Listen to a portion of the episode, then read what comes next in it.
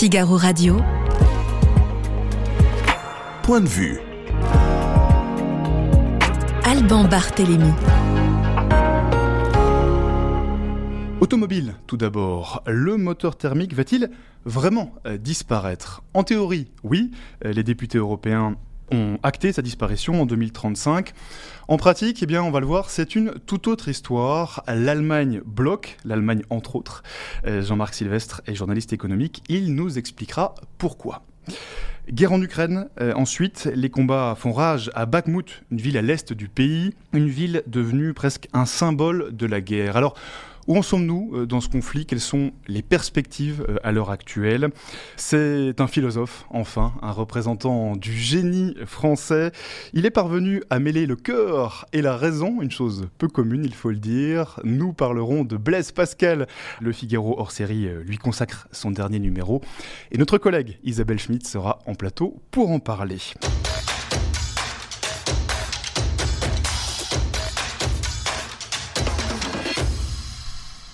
Et bienvenue dans les studios du Figaro. Automobile, le moteur thermique est-il vraiment en sursis? Bonjour Jean-Marc Sylvestre. Bonjour. Euh, vous êtes euh, journaliste économique et éditorialiste aussi pour Atlantico. Alors l'Union européenne devait entériner en théorie début mars euh, la fin du moteur thermique pour les voitures en 2035. Ça ne sera pas le cas. L'Allemagne bloque. Pour quelle raison? L'engagement avait été pris pour 2035, mais euh, euh, l'Allemagne ne bloque pas parce que l'Allemagne n'avait pas euh, accepté le, le, le, compromis. Elle était restée un peu, un peu neutre. Elle bloque aujourd'hui. Elle dit qu'elle va, qu'elle, qu'elle vote pas, qu'elle votera pas la directive, et elle est suivie par un certain nombre d'autres membres de la de, de, de l'Union européenne. Oui, il n'y a pas que l'Allemagne qui bloque entre guillemets. Il y a l'Italie, la Pologne, la République tchèque. Principalement d'ailleurs des pays qui ont bénéficié de délocalisation industrielle et de fabrication d'automobiles. Non, pourquoi, pourquoi, elle, pourquoi elle bloque? Elle bloque parce, parce que le système était inapplicable. Et il sera inapplicable pour 2035. C'est, trop important, c'est trop euh, incident, et donc l'Allemagne défend ses intérêts. L'industrie automobile allemande est une des plus florissantes, prospères au monde. C'est une industrie qui est fondée euh, sur euh, évidemment le moteur thermique, euh, comme toutes les industries automobiles d'ailleurs aujourd'hui. Et l'Allemagne n'est pas en mesure de transformer totalement son appareil industriel à échéance de 2035 pour s'interdire de commercialiser les, les, les, de, des, les moteurs thermiques et, Je, et passer Jean, à l'électrique. Oui, c'est ça, parce que Jean-Marc Sylvestre, pour bien poser les, ce dont on, on parle ce soir, oui. normalement à partir de 2035, on arrête l'Union européenne, on arrête les productions de voitures, de voitures de moteur thermique. thermique. Et on passe exclusivement à l'électrique, c'est l'idée. On passe exclusivement à, à, à l'électricité. Mais pour passer à l'électricité, ça suppose euh, d'être prêt. Or, personne ne sera prêt personne ne sera prêt parce que ça, représente des investissements considérables, ça représente des changements socio-économiques énormes, économiques et, commerciaux d'ailleurs. Pourquoi? Un pays comme la France sera bien obligé d'ailleurs de suivre euh, l'Allemagne dans, sa, demande de délai supplémentaire pour s'adapter.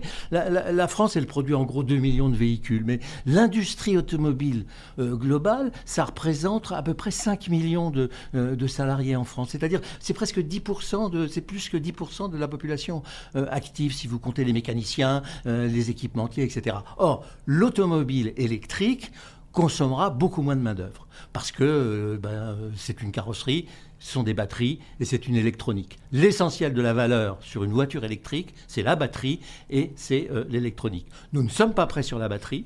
Premier point. Nous sommes dépendants en électronique de euh, fournisseurs étrangers et nous serons dépendants de fournisseurs de batteries chinoises. Euh, ça nous sort une voiture à un prix qui ne correspond pas aux possibilités du marché, parce que en gros la voiture électrique est quand même aujourd'hui entre 30 et 40% plus chère qu'une voiture thermique, donc on ne pourra pas satisfaire la demande. Bon, on va au fiasco. C'est la chronique d'un fiasco Alors, assuré. Jean-Marc Sylvestre, on va parler de, de ce fameux fiasco, mais, mais d'abord peut-être encore un mot sur ce processus de décision européen, parce que le commissaire à l'industrie, euh, le commissaire européen à l'industrie, Thierry Breton, euh, il a minimisé cet épisode euh, en début de semaine en parlant d'une étape du processus démocratique. Alors, effectivement, le processus euh, législatif européen, il est complexe, il faut le dire, à, à oui. 27 pays. Oui, oui. C'est une des premières fois que j'entends le commissaire euh, européen, euh, Thierry Breton, faire état de, la primauté du, processus démocratique.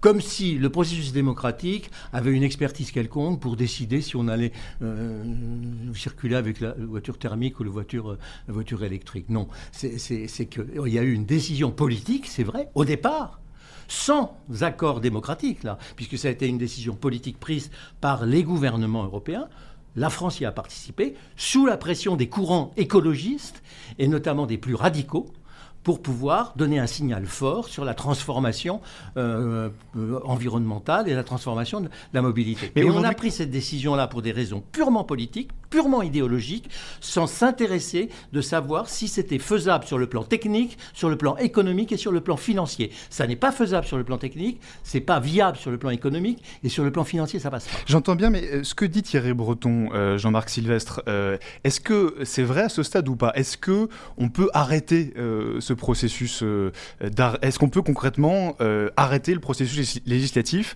Euh, Est-ce que oui ou non, en 2035, on va arrêter le moteur thermique à ce non. stade? En 2035, on n'arrêtera pas le moteur thermique. D'abord, les Allemands ont dit clairement qu'ils n'arrêteront pas le, moteur thermique. Ils ne sont pas capables de le faire. Et pourquoi l'arrêterait-on? Pour pouvoir être submergé par des voitures électriques chinoises? Non, c'est pas possible. Donc on ne va pas le faire. Donc on, trouvera une période transitoire beaucoup plus longue pour éventuellement faire évoluer les processus industriels, faire évoluer de façon à ce qu'il soit plus productif, plus facile, plus rentable. Mais voilà. Donc, alors c'est très gênant. Euh, les, Allemands avaient ça dans la tête, donc ils ne sont pas surpris puisque c'est eux qui ont pris la décision. Bon, pour les Français et notamment pour Stellantis et pour Renault, c'est plus embêtant parce qu'ils ils, sont, très à l'écoute de l'État français. Donc ils ont, ils ont accompagné cette mesure en s'engageant plus ou moins à faire ces investissements. Mais ils seront très heureux finalement de faire un peu machine arrière euh, dans le sillage des Allemands. Mmh. Alors on va y venir justement, euh, Jean-Marc Sylvestre, à la situation en France. Euh, on a posé la question aux internautes euh, du Figaro sur le Figaro.fr. L'Europe doit-elle repousser au-delà de 2035 l'interdiction de la vente de voitures thermiques neuves? Je vous laisse regarder les réponses. On est à, 83% de oui. Quel est l'état de l'opinion publique sur cette question en France? L'état de l'opinion publique en France, je pense qu'elle est massivement favorable à la lutte pour l'environnement, euh, pour euh, la protection des climats et pour la lutte contre le réchauffement climatique. tout le monde est d'accord, globalement. Tout le monde est d'accord, sauf que lorsqu'il s'agit de prendre sa bagnole, bah, on préfère avoir une bagnole qui fonctionne à un prix acceptable plutôt que l'impossibilité de circuler, parce qu'on a besoin de l'automobile. L'automobile est, est un des outils à la fois structurants sur le plan économique, je rappelle que c'est la première industrie, hein, euh, c'est la dernière d'ailleurs qui, existe aussi, aussi passivement. Donc ça représente beaucoup, beaucoup d'emplois. Et puis c'est un instrument euh, utile dans la vie quotidienne, dans la vie professionnelle. Il faut tout changer. On sait très bien qu'aujourd'hui, la voiture électrique, c'est sans doute sur le plan théorique très, très idéal, mais on sait très bien que les batteries, il faut les recharger. On n'a pas le système de recharge. Et si on réussit à trouver le système de recharge rapide, ce qui sera possible, vraisemblablement, euh, on n'a pas forcément l'électricité pour mettre dedans. Euh, parce qu'on connaît l'état de notre parc nucléaire. Mais donc c'est pas gagné. Quelle est la position de la France aujourd'hui sur, euh, sur cette question En préparant l'émission, vous me disiez, on a l'impression que cette décision de l'Allemagne de revenir en arrière, ça arrange tout le monde. J'ai l'impression qu'il n'y a pas de décision officielle de la France, parce que effectivement, la position prise par l'Allemagne arrange un peu tout le monde. parce que la, France est gênée. Si, si si elle, si elle, va contre, euh, si, si, elle, recule par rapport à l'objectif euh, de 2035, elle va avoir les écolos, la NUPES sur le dos, elle les a déjà, mais ça ne fera que rajouter au débat national. Mais si elle, euh, si elle lâche le, morceau, je pense que les Français, finalement, ils seront bien contents de savoir que leur voiture thermique qu'ils ont achetée, d'ailleurs, conservera un peu de valeur, hein, parce que vous avez tout le parc qui va perdre de sa valeur si on, si on interdit l'électrique.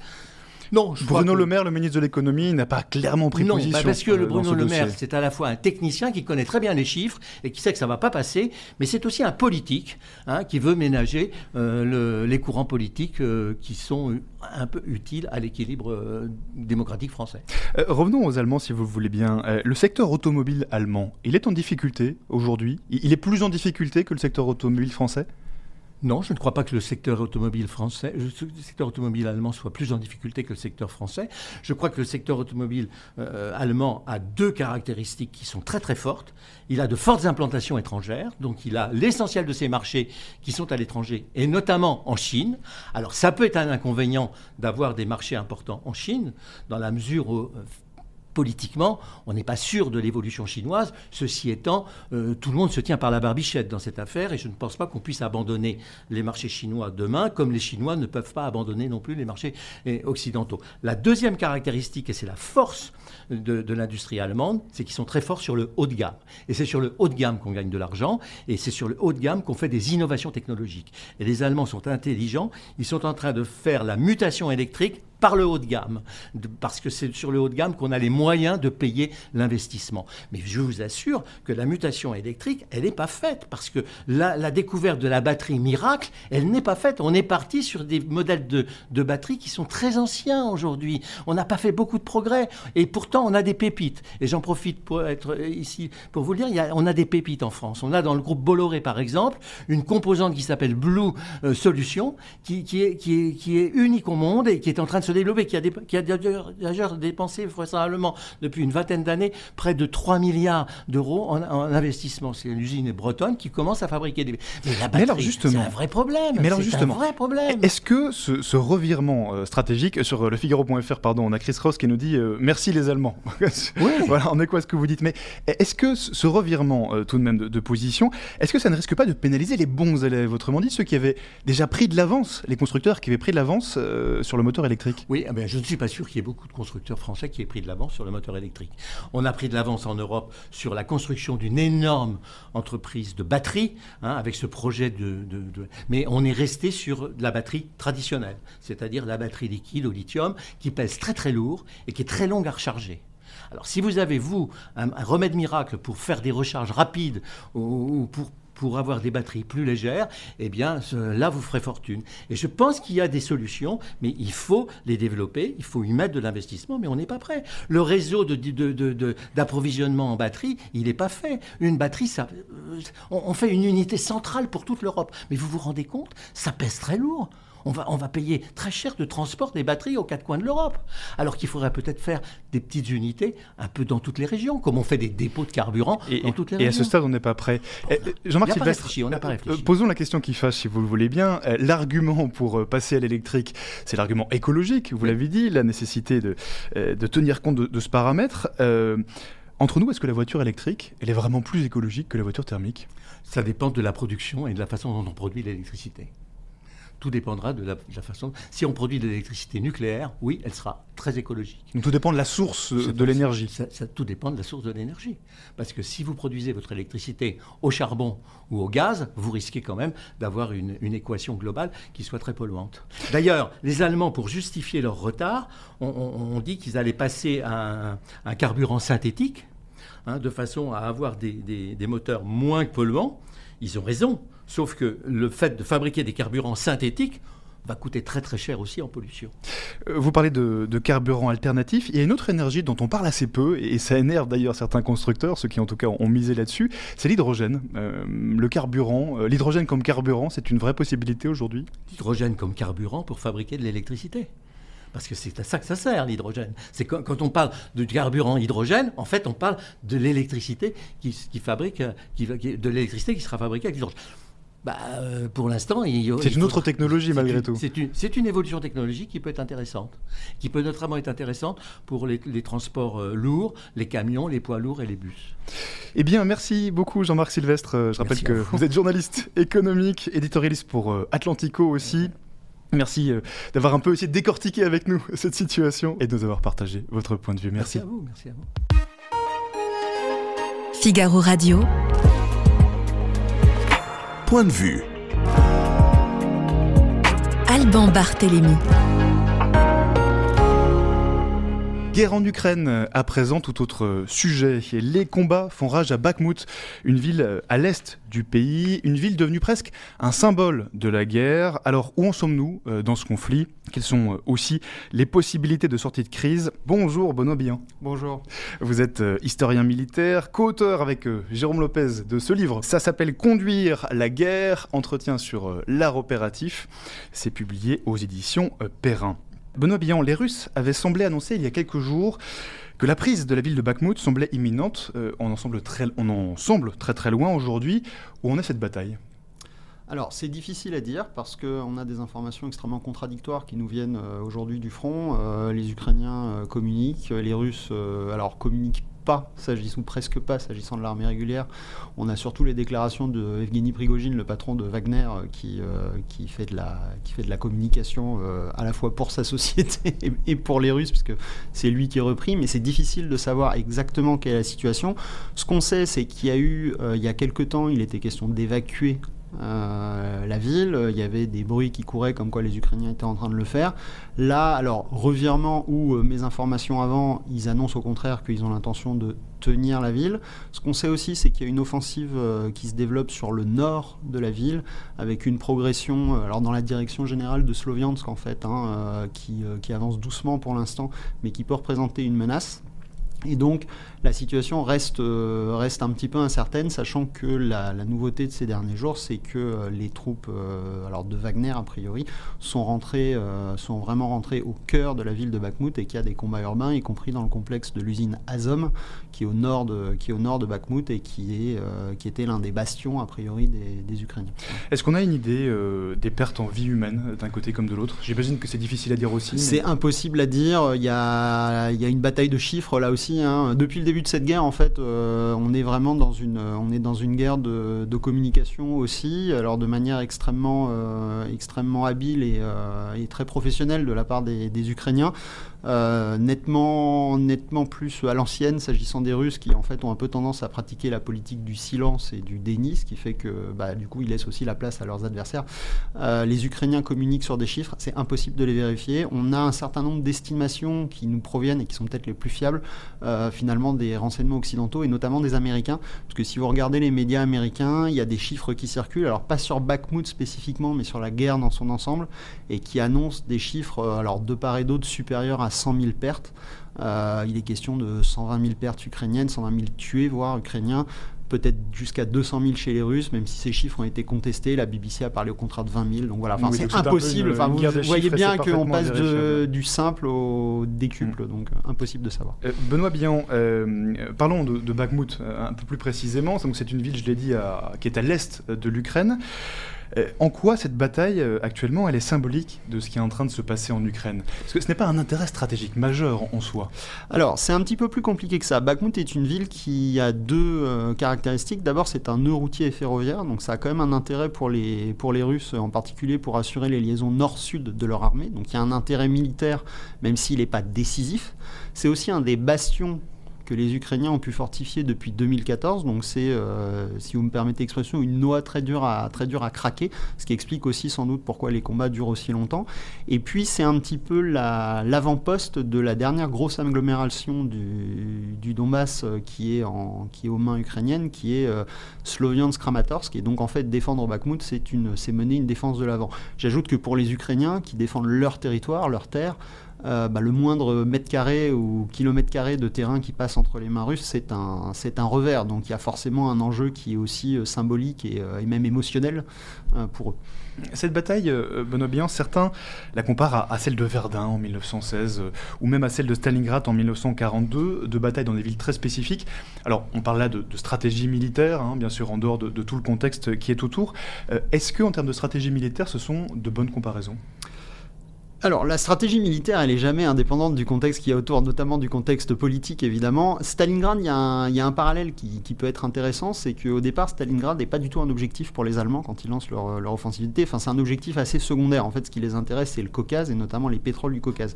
Et puis, parce que la ville porte le nom de Staline, parce que, euh, parce que Hitler va en faire un, va en faire un but euh, politique. Un symbole. Euh, un symbole, et les soviétiques aussi. Eh bien, ça va, devenir, ça va devenir un abcès de fixation. Et ensuite, ça va devenir important parce que les soviétiques vont parvenir à y piéger la sixième armée allemande. À Bakhmut, on a un petit peu le même type d'enchaînement qui s'est produit, c'est-à-dire au début c'est un objectif, c'est un point sur la carte finalement, euh, et puis au fur et à mesure, euh, au fur et à mesure que les deux camps, euh, ils sacrifient des hommes, ils consacrent de l'énergie, ils en parlent dans les discours politiques, bah, ça devient un enjeu majeur. Verdun, c'est un petit peu pareil. je dirais que le symbole a peut-être pris le pas sur l'utilité militaire réelle de ces, de ces combats aujourd'hui. Alors vous n'êtes pas dans la tête de Vladimir Poutine, bien sûr, mais de ce que vous pouvez observer, quelle est la stratégie des forces russes aujourd'hui en Ukraine?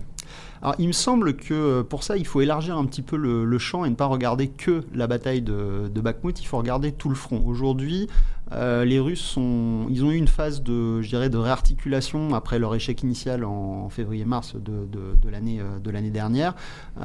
ils ont, ils ont mis un certain temps avant d'accepter je dirais, une certaine sagesse militaire, et notamment d'évacuer la tête de pont de, de, Kherson. Et là, il semble être parti dans une stratégie d'usure, euh, d'usure par l'artillerie, d'usure par euh, la création comme ça d'abcès fixation, par l'enveloppement aussi d'un certain nombre de points. Hein. Il y a Bakhmut actuellement, mais il y a au sud, un peu plus au sud, une, localité qui s'appelle Advitka, qui est en train de subir un petit peu le même sort, c'est-à-dire de se faire envelopper par, les, par le sud et par le nord, par les forces russes, et d'user comme ça les forces de l'armée ukrainienne. Donc on est, vraiment dans une stratégie d'usure. Est-ce qu'on peut dire que les Russes euh, jouent actuellement sur le temps long? Oui, il, euh, en tout cas, c'est ce qui semble être, euh, c'est ce qui semble être le cas. de toute façon, l'usure, ça prend du temps. Enfin, on peut pas la, on peut pas la créer euh, en, un instant. Donc, ils sont par nécessité. Ils pensent que le temps joue pour eux parce que l'Occident va se diviser, parce qu'il y a les élections américaines l'année prochaine qui peuvent faire passer un président républicain qui aura moins envie de soutenir l'Ukraine, parce qu'aussi les pertes qu'ils infligent aux Ukrainiens peuvent penser que les, leur faire penser que les Ukrainiens vont craquer. Et à l'inverse, l'Ukraine, elle a besoin de renouveler en permanence, de démontrer en permanence sa capacité de résistance. Donc les Russes, oui, jouent sur le temps long. L'Ukraine, euh, malheureusement, euh, commence peut-être à en manquer. Euh, Benoît Bian, vous l'avez dit, pour le moment, l'Union européenne et les États-Unis soutiennent unilatéralement l'Ukraine, en tout cas dans les mots. dans les faits, est-ce que ce soutien est toujours aussi solide? Bah, Le soutien, il est effectif. Il y a quand même des livraisons, des livraisons d'armes hein, qui, qui sont intervenues depuis, depuis plusieurs mois. maintenant, c'est toujours une, euh, c'est toujours une politique progressive parce que euh, parce que euh, y a d'autres enjeux. La Russie est une puissance nucléaire, la Russie est un membre permanent du Conseil de sécurité de l'ONU. Donc il y a, aussi, elle a un poids diplomatique qu'on ne peut pas négliger. puis il y a d'autres choses qui se passent dans le monde que, que l'Ukraine. Donc les Sont obligés de regarder tout ça et de mesurer leur soutien à l'Ukraine à l'aune de leurs autres préoccupations. C'est très évident pour les Américains, ça l'est évidemment moins plus on se rapproche de la frontière ukrainienne. Il est évident que la guerre en Ukraine vue de Pologne et vue de Washington, c'est pas du tout la même chose. Oui, sur le Figaro.fr, euh, Lance notre internaute, euh, qui fait référence à, l'Irak, à la guerre en Irak pour les Américains, c'est vrai qu'ils ont une certaine expérience des, guerres, euh, des guerres qui s'enlisent. Euh, aux États-Unis, vous les avez mentionnés, c'est vrai que l'enjeu ce sont les élections de 2024. On a entendu Donald Trump, candidat à l'élection euh, présidentielle à nouveau, dire grosso modo que l'Ukraine, c'était pas trop son affaire, euh, pas un intérêt vital, c'est ce qu'il a dit. Il y a une vraie division aux États-Unis sur cette question? Il y a une division, euh, il y a une division qui est réelle. il y a aujourd'hui toute une faction, c'est pas la totalité, mais il y a une faction du Parti républicain notamment, qui est sur une forme de néo-isolationnisme, c'est-à-dire il faut s'occuper d'abord de notre pays et après on s'occupera de ce qui se passe à l'extérieur. Et puis il y a aussi une autre faction qui elle est interventionniste, mais qui considère que c'est la Chine la priorité et qu'il ne faudrait pas que la guerre en Ukraine euh, soit une distraction euh, qui détourne l'attention du Pacifique. Donc toutes ces factions-là vont s'exprimer à l'occasion de la présidentielle et peuvent effectivement euh, miner le soutien américain à l'Ukraine et c'est quelque chose dont je pense les Ukrainiens sont assez conscients, ce qui explique aussi toute la politique de communication de Volodymyr Zelensky. ce conflit, au début en tout cas de ce conflit, on avait beaucoup parlé du risque, du fait qu'il s'étende, que le conflit s'étende à, à d'autres pays voisins. Est-ce que ce risque il est toujours présent aujourd'hui, Benoît Bihan une guerre, c'est toujours un saut vers l'inconnu. Hein. Euh, il y a toujours la possibilité d'un dérapage, il y a toujours la possibilité que la situation euh, change de manière un petit peu euh, dramatique. Donc, Avec la Pologne, ça avait failli se passer un moment. Il y a, la question de la Crimée pour les Russes qui est, qui est je dirais, différente d'un revers qui amènerait les Ukrainiens aux portes de la Crimée. ça serait différent d'un revers dans le Donbass. Qu'est-ce qui se passe si l'armée ukrainienne s'effondre? Comment vont réagir les voisins, les voisins de l'Ukraine? Enfin, toutes ces questions-là, elles se posent toujours une guerre, c'est quelque chose. Enfin, vous, vous, contrôlez le moment où vous la déclenchez, mais après, c'est ça une vie propre en fait. Hein.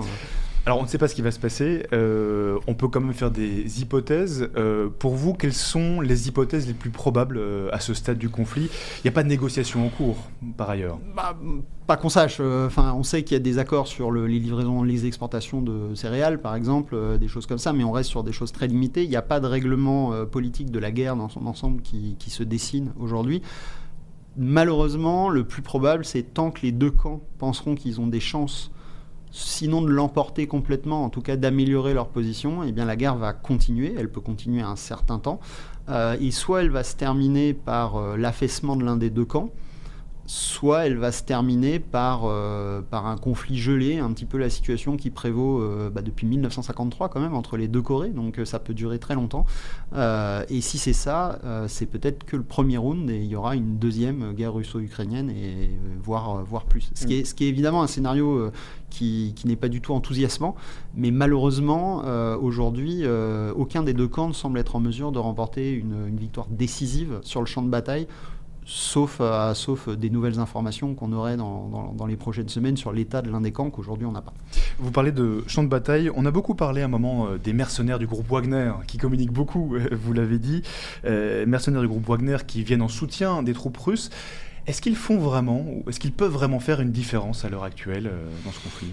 Bah, je crois que le, Il, faut, il faut faire attention dans cette guerre à ne pas, euh, à ne pas se tromper d'échelle de, lecture. C'est-à-dire que les, les, mercenaires de Wagner, ils ont un impact tactique, ils ont un impact local, mais ils ne sont pas en tant que tels euh, une arme décisive entre les mains des, entre les mains des Russes. C'est pas une armée nationale. Euh, non, en nombre, non. Et puis en nombre, en nombre, ils sont que, je dirais qu'il faut les voir comme une unité de l'ordre de bataille russe. Euh, un petit peu particulière euh, du fait de sa nature politique euh, d'armée privée et puis de la, personnalité de son chef. Mais c'est pas eux qui feront la différence. Ce qui va faire la différence, c'est la capacité de mobilisation économique, c'est la capacité de mobilisation industrielle et c'est le soutien politique, le soutien politique des Occidentaux. Et ça, je pense que les Russes l'ont bien compris et ils essayent de jouer cette, cette carte-là aujourd'hui. Ce qui peut faire la différence, c'est aussi les munitions, j'imagine. Aujourd'hui, d'où viennent les munitions côté ukrainien et côté russe surtout? Alors, côté euh, côté, ukrainien, euh, c'est un mélange entre euh, les munitions qu'ils avaient en stock, hein, puisque quand l'Ukraine s'est créée à la chute de l'URSS, elle a récupéré l'essentiel des stocks soviétiques qui, étaient, qui étaient sur place. c'est les livraisons de munitions, alors d'abord ex-soviétiques, parce que c'était compatible avec les matériels ukrainiens, qui ont été faites notamment par tous les anciens pays du pacte de Varsovie, donc la Pologne, la République tchèque, etc. c'est au fur et à mesure des livraisons d'armes occidentales des munitions compatibles, c'est-à-dire aux standards de l'OTAN, mais avec le problème que les stocks sont relativement restreints, euh, parce que euh, dividende de la paix oblige, on n'a pas produit autant de munitions, euh, on n'a pas produit autant de munitions, et puis surtout on n'a pas la capacité aujourd'hui industrielle de continuer d'en produire assez. On a beaucoup parlé sur ces chars qu'on a promis et qui n'arriveront que dans plusieurs mois. En oui, alors il y a le problème des chars qui arriveront dans plusieurs mois, mais après il y a tout ce qui suit, il y a les pièces détachées, il y a les munitions, il y a les huiles, il y a, enfin il y a tout un tas, il y a tout un package qui vient derrière et qui aujourd'hui pose un vrai problème d'approvisionnement et côté russe, eh ben, ils avaient des stocks beaucoup plus importants au départ. Et puis surtout, on a des éléments, alors c'est toujours pareil, c'est extrêmement difficile de, savoir quoi en penser, mais qui nous disent qu'il y a des usines qui font les 3-8 maintenant en Russie, et donc eux ont l'air d'avoir pris le pli de la mobilisation industrielle plus tôt. On avait beaucoup parlé d'un matériel russe euh, ancien, euh, plus très aux normes, datant de la guerre froide. Ça, est-ce qu'on observe aujourd'hui euh, C'est le cas ou, pas Alors, il l'est. Maintenant, maintenant c'est des matériels. Alors, les matériels sont à peu près les mêmes de part et d'autre de la ligne de front, en fait. Hein. C'est, une guerre qui est effectivement faite avec beaucoup de matériel qui date des années 80, voire, voire plus vieux. Ce qu'il faut savoir, c'est qu'une partie des matériels qu'on va fournir aux Ukrainiens date aussi des années 80. Les Léopard 1, par exemple, c'est la génération du T-62. Donc on a beaucoup décrié euh, les vieux chars que les Russes sortaient, mais nous aussi on fait la même chose finalement. Euh, ce qu'il faut bien voir, c'est que euh, l'essentiel, c'est pas forcément que le char soit le plus moderne, c'est qu'il marche et surtout qu'il soit présent au moment où on en a besoin. Et c'est bien ça, c'est bien ça la question aujourd'hui. Une toute dernière question pour vous, Benoît Billan. on avait beaucoup parlé d'une guerre virtuelle entre la Russie et l'Ukraine. Est-ce qu'on peut dire que cette guerre-là, finalement, n'a pas encore vraiment eu lieu? Bah, la guerre, C'est un peu une guerre à l'ancienne en fait. C'est oui, mais la guerre, c'est une vraie guerre. C'est toujours à ça que ça, ça ressemble. C'est pas quelque chose de, c'est jamais propre. euh, c'est jamais, euh, c'est c'est quelque chose qui se termine malheureusement par euh, des morts et du sang, parce que quand le conflit politique est arrivé à ce point de rupture. euh, bah, c'est la seule façon euh, dont malheureusement l'humanité arrive à le, à le dénouer. Et nous, ça doit être aussi nous servir d'avertissement. Ceux qui parlent le plus de guerre virtuelle et ceux qui, ceux qui en sont le plus convaincus, c'est nous occidentaux qui souhaitons que ça se passe comme ça parce que ça nous arrange. Mais malheureusement, on fait, enfin, la guerre s'impose à nous. C'est pas nous qui choisissons ces conditions. Eh bien, merci beaucoup, Benoît Billan. Je rappelle que vous êtes historien militaire et co-auteur de ce livre, co-auteur avec Jean Lopez, de ce livre qui s'appelle donc Conduire la guerre, entretien sur l'art opératif. Euh, et c'est publié aux éditions Perrin. Figaro Radio. Point de vue. Alban Barthélémy. Nous allons parler à présent d'un philosophe, un philosophe qui a réussi à mêler à la fois le cœur et la raison, chose peu commune, il faut le reconnaître. C'est aussi un représentant du génie français. Nous allons parler à présent de Blaise Pascal. Bonjour Isabelle Schmitt. Bonjour Alban. Euh, vous êtes rédactrice en chef euh, adjoint au Figaro hors série. Vous avez travaillé euh, à ce superbe numéro sur Blaise Pascal. Euh, ça s'appelle euh, Blaise Pascal, le cœur et la raison. Alors on va revenir sur le parcours de cet homme, sur le parcours de, ce penseur. Mais d'abord, dans son éditorial, dans l'éditorial qui ouvre ce numéro, Michel de le directeur de la rédaction, dit que Blaise Pascal a presque quelque chose d'effrayant.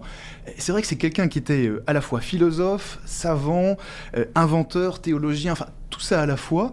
Et en même temps, il est mort très jeune. Euh, comment c'est possible qu'il ait cumulé autant d'activités et de qualités? Comment est-ce possible? Ça, il faut le demander à celui qui a créé cet effrayant génie. Euh, L'effrayant génie, c'est l'expression de Chateaubriand pour parler de, Blaise Pascal. Effectivement, il a, a quelque chose de proprement euh, incroyable, intimidant, si l'on pense que euh, c'est un. Alors, c'est pas exactement un autodidacte puisqu'il est euh, instruit par son père, mais il, il n'a- il pas fait d'études ni à l'école ni à l'université. Et à l'âge de 12 ans, alors que depuis des années, il réclame à son père d'étudier les mathématiques, parce que Étienne Pascal est un mathématicien euh, reconnu, et, le père se refuse à l'enseigner à son fils parce qu'il veut d'abord qu'il intègre la grammaire, les langues, le latin. Et en fait, il surprend son fils en train de faire des dessins sur le sol et de lui expliquer la 32e proposition d'Euclide, alors qu'il n'a eu aucune instruction mathématique. Oui, donc on peut parler d'un enfant précoce. On peut parler d'un enfant précoce, voire À génial, à tout le moins. Et si je vous dis qu'à 18 ans, pour soulager les calculs de son père, qui est, euh, qui est chargé de calculer l'impôt dans une région où il a été en- envoyé pour rétablir l'ordre euh, fiscal, euh, eh bien pour soulager son père, Blaise Pascal invente la calculatrice, tout seul à 18 ans, sans avoir étudié les mathématiques autrement que par ses soins et euh, après, après l'étude. Oui, on peut Euh, carrément parler d'un génie. Je Voilà, pense que le, on, terme on peut pas- avoir l'idée d'un génie qui, euh, qui sera dont les avis seront recherchés par Descartes, entre autres, et, et- et beaucoup d'autres scientifiques de l'époque. Alors on va parler un petit peu de, de son héritage avec vous, de ce qu'il y a bien sûr dans, dans ce numéro du Figaro hors série. D'abord pour bien situer la, la période dont on parle, la période où a vécu Blaise Pascal, il est né à Clermont, aujourd'hui Oui. la ville de Clermont-Ferrand, en, en 1623, dans une famille plutôt bourgeoise. Euh, son père, vous l'avez dit, était conseiller du roi. Euh, son père euh, l'a élevé quasiment seul par ailleurs. Oui, son père l'a élevé seul. En fait, après la mort de sa femme, le père, Étienne Pascal, décide de se consacrer à l'éducation de ses trois enfants, Gilberte, Blaise et Jacqueline. Les trois étant extrêmement doués, puisque euh, Jacqueline Pascal, on dit, était recherchée dans tous les salons dès l'âge de 6 ans, puisque en fait, elle avait, elle, elle avait consenti à apprendre à, à lire uniquement en vers, parce qu'elle aimait bien la musique des mots, et donc elle composait des vers toute petite. On dit même qu'elle est allée à la cour de Versailles euh, servir le dîner de la reine pour lui, pour lui composer des vers et qu'elle a, elle a été plaider la cause de son père auprès de Richelieu, puisque Étienne Pascal était un rentier de l'hôtel de ville de, de Paris. Et quand l'hôtel de ville a changé sa politique fiscale, les rentiers ont été floués de leur rente, ils ont été protestés, et là, euh, certains ont été embastillés, lui a été, obligé de se cacher. Et c'est la petite Jacqueline qui, à l'âge de 6 ans, va réciter son compliment. Non, elle a un peu plus de 6 ans, elle doit en avoir 8. Euh, elle va réciter un compliment en vers qu'elle a composé pour Richelieu, et, là, il accorde la grâce euh, d'Étienne. donc visiblement, c'était une, jeune familiale. Euh, cette sœur, d'ailleurs, euh, cette sœur Jacqueline, elle va avoir un, rôle déterminant, déterminant pardon, dans le destin de Blaise Pascal et dans le destin de sa famille. Oui, absolument. Ils sont très proches. Alors, toute la famille, plus ou moins, vit une conversion lorsque Étienne Pascal se casse, se démet la, cuisse en glissant sur une, une plaque de verglas, et deux médecins euh, catholique, mais de, catholique de sensibilité janséniste, s'installe à domicile pour le soigner et parle à, la famille de l'importance de Dieu, l'enjeu du salut. Et ce qui était sans doute un catholicisme un peu social et pas vraiment euh, vécu de l'intérieur, le devient pour Blaise d'abord, puis pour Jacqueline, euh, Gilberte et, et Étienne le Père. Et Jacqueline, en fait, à un moment, alors que, dit sa sœur, elle n'avait pour la vie religieuse que mépris. Et elle, avait beaucoup plus de succès dans les salons que dans. Euh, elle, s'imaginait beaucoup plus là que dans, que dans un couvent. Elle va avoir la vocation religieuse, rentrer et prier énormément pour son frère. Ça va le désespérer d'ailleurs au début. Euh, au début, Blaise a beaucoup de mal à ce que sa sœur euh, entre au couvent parce qu'ils sont très liés, en fait, ils s'aiment beaucoup. Et donc elle part même sans lui dire au revoir. C'est poignant quand on lit le, le, récit du départ, elle part sans lui dire au revoir parce qu'elle a peur de s'attendrir et elle sait que pour son frère ce sera terrible de la voir partir. Mais ensuite, il, il continue à correspondre, à se voir et, Jacqueline sera, euh, aura sans doute un grand rôle dans, le, dans la peut-être la conversion, en tout cas l'itinéraire spirituel de son frère, oui. Alors revenons euh, à Blaise Pascal. Euh, vous l'avez dit, c'est d'abord un, génie des mathématiques. Il a inventé la calculette euh, très jeune. D'ailleurs, à, l'époque, son invention n'avait pas ce nom-là. Il n'a pas appelé ça d'abord qu'une calculatrice. Non, il l'appelait la machine arithmétique. Et ensuite, on l'a surnommée la Pascaline. Si vous allez au musée des arts des métiers aujourd'hui, vous verrez exposer une Pascaline du nom de Blaise Pascal, donc qui a inventé cette machine à calculer, qui fait les calculs les plus, les plus variés. C'est d'ailleurs très drôle de lire la notice. On, reproduit un passage dans le, récit de, sa vie dans le Figaro hors série, euh, la notice dans laquelle il met en garde les usagers contre les contrefaçons qui sont euh, comme des inventions monstrueuses et totalement inefficaces. Il y a beaucoup euh, d'autres inventions que l'on doit à Blaise Pascal aussi. Oui, alors il a... Hum, il a, inventé, enfin, il a essayé d'assécher le, marais poitevin, donc il a, il a, il a inventé des, des, des, machines pour cela. Il a inventé aussi, je, dirais, l'invention que l'on retient le, plus aujourd'hui, c'est celle des transports en commun, puisque c'est lui qui a lancé, avec, euh, avec deux autres amis, les carrosses à cinq sols, qui étaient des carrosses, il y avait cinq lignes de carrosses qui sillonnaient tout Paris, euh, dans, plusieurs directions et qui, euh, était au prix de 5 sols, c'est-à-dire très accessible. Et euh, il, il, a insisté, il s'est battu pour que ces carreaux soient accessibles à tout le monde. Mais drame, alors que le roi était très pour, avait donné son accord, le Parlement de Paris a fait casser cela parce qu'il considérait que mélanger les nobles, les bourgeois et le petit peuple n'était pas convenable. Et donc les carrosses à 5 sols n'ont plus été accessibles à tous mais en tout cas, il en a eu l'idée. il, en A, il en a eu l'idée et, même il, il, avait étudié des projets pour les développer à l'étranger. C'est donc, en fait, c'est un génie scientifique, mais c'est aussi un entrepreneur. Il a vraiment les pieds sur terre et en même temps la tête dans le ciel, puisque en plus de tout ça, c'est un, un penseur de la foi et un penseur tout court euh, proprement fabuleux. Hum, alors, euh, sur le Figaro.fr, Lance Arthur qui nous dit les, les grands génies en général ne font jamais d'études. alors, oui et non, enfin, il n'était pas complètement autodidacte, hein, vous l'avez dit, Blaise Pascal, il a, quand même eu une, une bonne éducation. Ah oui, oui il, a, eu une très bonne instruction, puisque son père, Étienne Pascal, était quelqu'un de, de, très éduqué, mais il n'a pas fréquenté l'école et l'université. Hum. Pour terminer sur la vie de, Blaise Pascal, euh, il va tomber gravement malade à partir de, 1662. Ça a joué un rôle déterminant, ça, euh, dans le parcours et dans la pensée de Blaise Pascal. Oui, alors en fait, il a une santé fragile depuis l'enfance. Dès le début. Euh, dès le début. Et il est affligé de, maux de tête, de coliques, de choses comme ça qui, vont s'accentuer. ça a sans doute joué un très grand rôle dans le, en tout cas dans sa façon de, vivre euh, sa foi et de, et de réaliser peut-être que la vie euh, est fragile, qu'elle est peu de choses et, que, et, donc dans le, le, fait de le tourner aussi vers l'essentiel qui, qui, sont les fins dernières et le salut éternel. Et du coup, le fait de, réfléchir à tout cela va, va aussi, et, et la conversion qu'il va vivre, va le tourner particulièrement vers les pauvres. Et dans les quatre dernières années de sa vie, alors qu'il est extrêmement affaibli, et sa sœur Gilberte dit qu'il ne peut plus travailler, ne peut plus écrire, simplement, il, il fait le tour du quartier, il va d'église en église et il assiste les pauvres, il fait l'aumône de façon anonyme.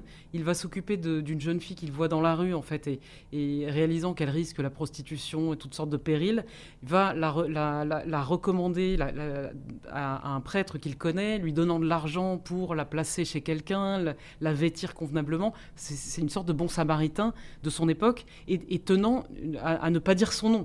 Et simplement, le, prêtre se renseigne pour savoir qui est cet homme qui a fait tout ça.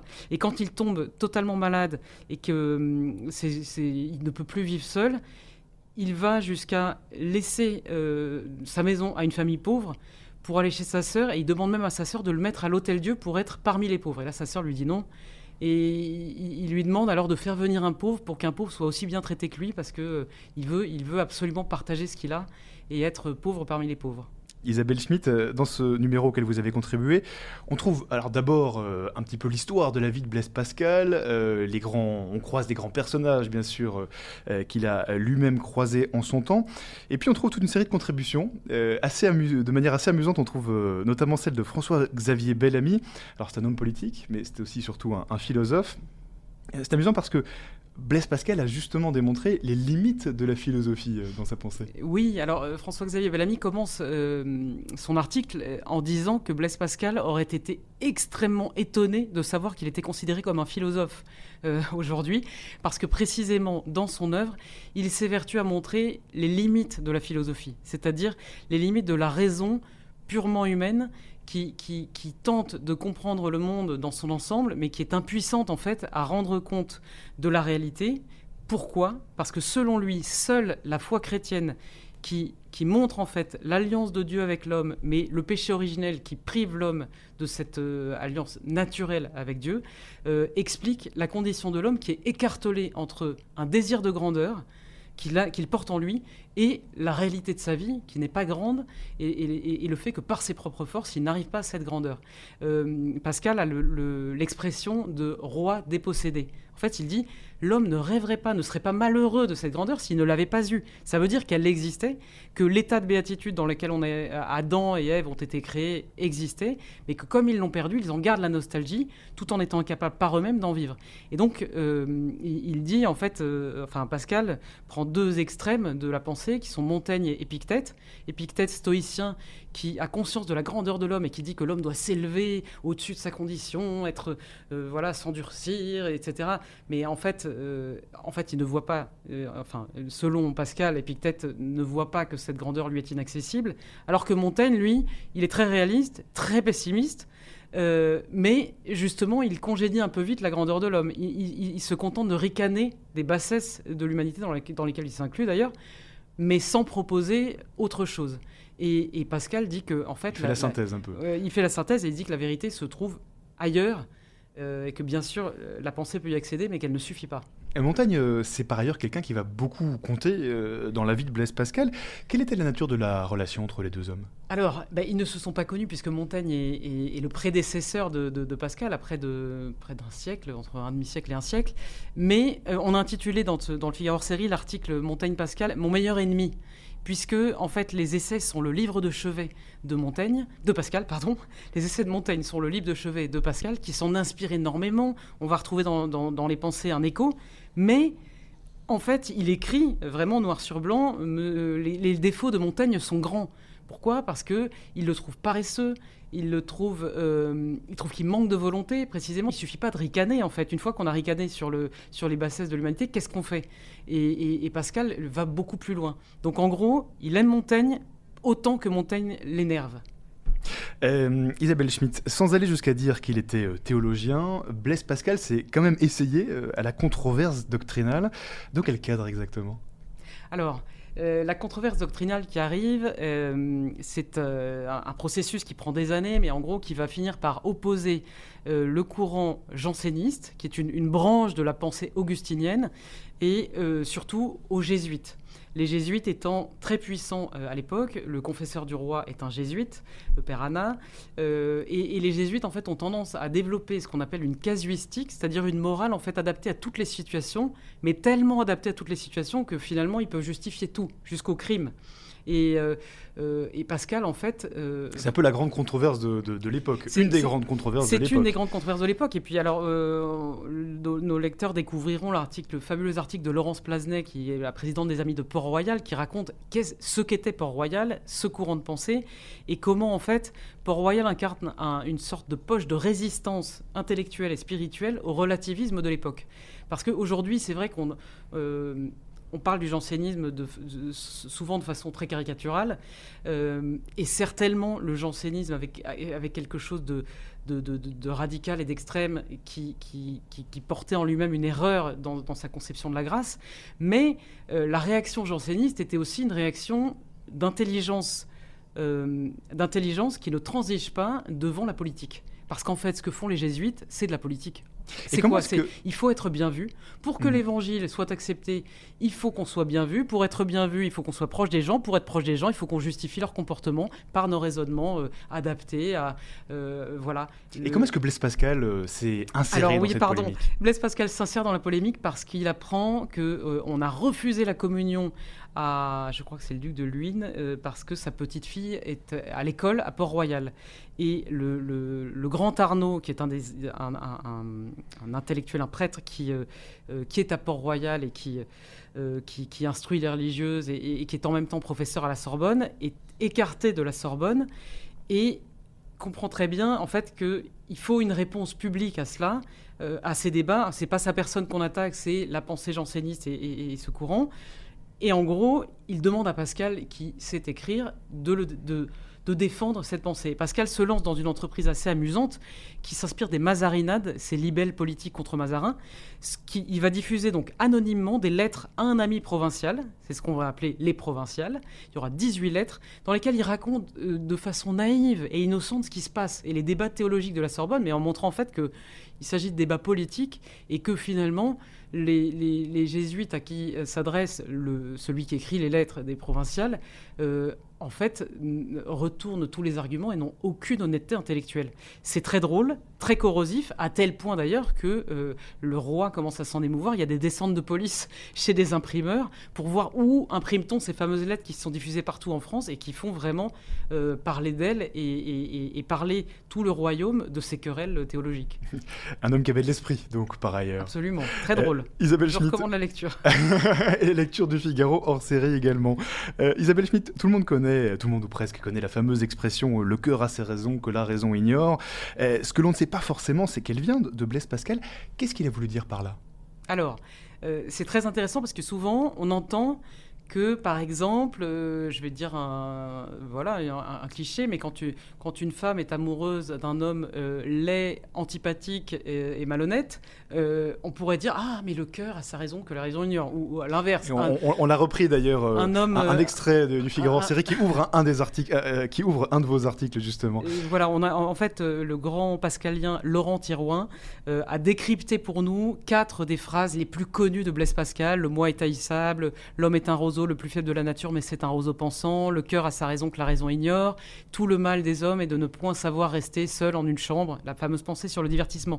Ce qui très intéressant, c'est qu'il explique qu'en fait on les comprend, mais complètement à contresens. Là, en gros, c'est oui, un homme, une femme, voilà, et, et l'homme très gentil qui est amoureux d'une femme, une vraie peau de vache, on va dire ah mais le cœur a la raison, a ses raisons que la raison ne connaît point. C'est un contresens Oui, ça, total. En fait, c'est un contresens Comme ça total. qu'on a fini par le comprendre Pascal ne veut pas du tout justifier nos errances sentimentales. Euh, en revanche, il dit que les hommes sont des êtres euh, de cœur et non pas de raison. C'est-à-dire que ultimement, ce n'est pas la raison qui meut notre volonté, c'est le cœur. Et le cœur, c'est quoi? C'est pas ce petit organe euh, qui, qui bat plus vite euh, et qui parfois nous égare, mais euh, c'est l'intuition profonde en fait de la vérité. C'est le vrai organe de la connaissance. Et Pascal va très loin parce qu'en fait, il dit même en mathématiques, c'est le cœur qui trouve d'abord et la raison qui ensuite va essayer de justifier l'intuition du cœur.